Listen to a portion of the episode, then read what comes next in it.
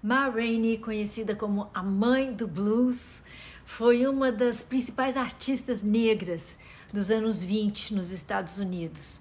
Graças aos seus famosos shows de vaudeville, nos quais ela cantava com um visual extravagante, inconfundível, Ma Rainey conseguiu disseminar o blues para grandes públicos. E não eram só plateias negras, como seria esperado, plateias brancas também se encantaram com ela. Rainey era bissexual e tinha um temperamento difícil. Você pode inclusive assisti a história dela no cinema com um filme recente, agora esqueci o nome, em qual a, a, ela foi eternizada por uma performance assim digna de Oscar da Viola Davis, sempre, sempre espetacular a Viola Davis, né? Ela, nós já falamos dela aqui. Ela é uma das nossas mulheres de fibra.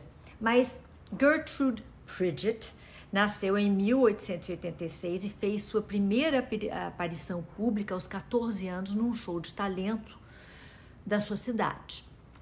Em 1904, ela se casou com um artista de vaudeville que atendia por Pa Rainey. A partir daí, a cantora assumiu o nome artístico de Ma Rainey.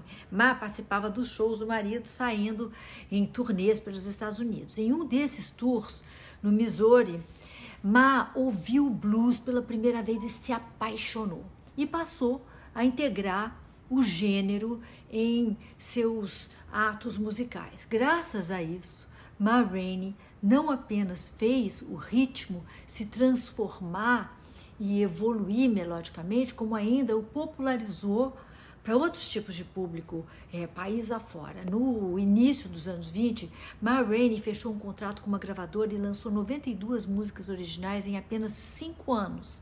Ma se consagrou como uma das artistas mais populares do início dos anos 20 e, com a fama, resolveu é, parar de esconder quem ela era. Bissexual, assumida, aparecia com namoradas nas gravações Ma também é lembrada por sua personalidade difícil, irredutível, agressiva, influenciadora direta de artistas como Bessie Smith, também outra mulher de fibra aqui, Louis Armstrong é, e Janis Joplin.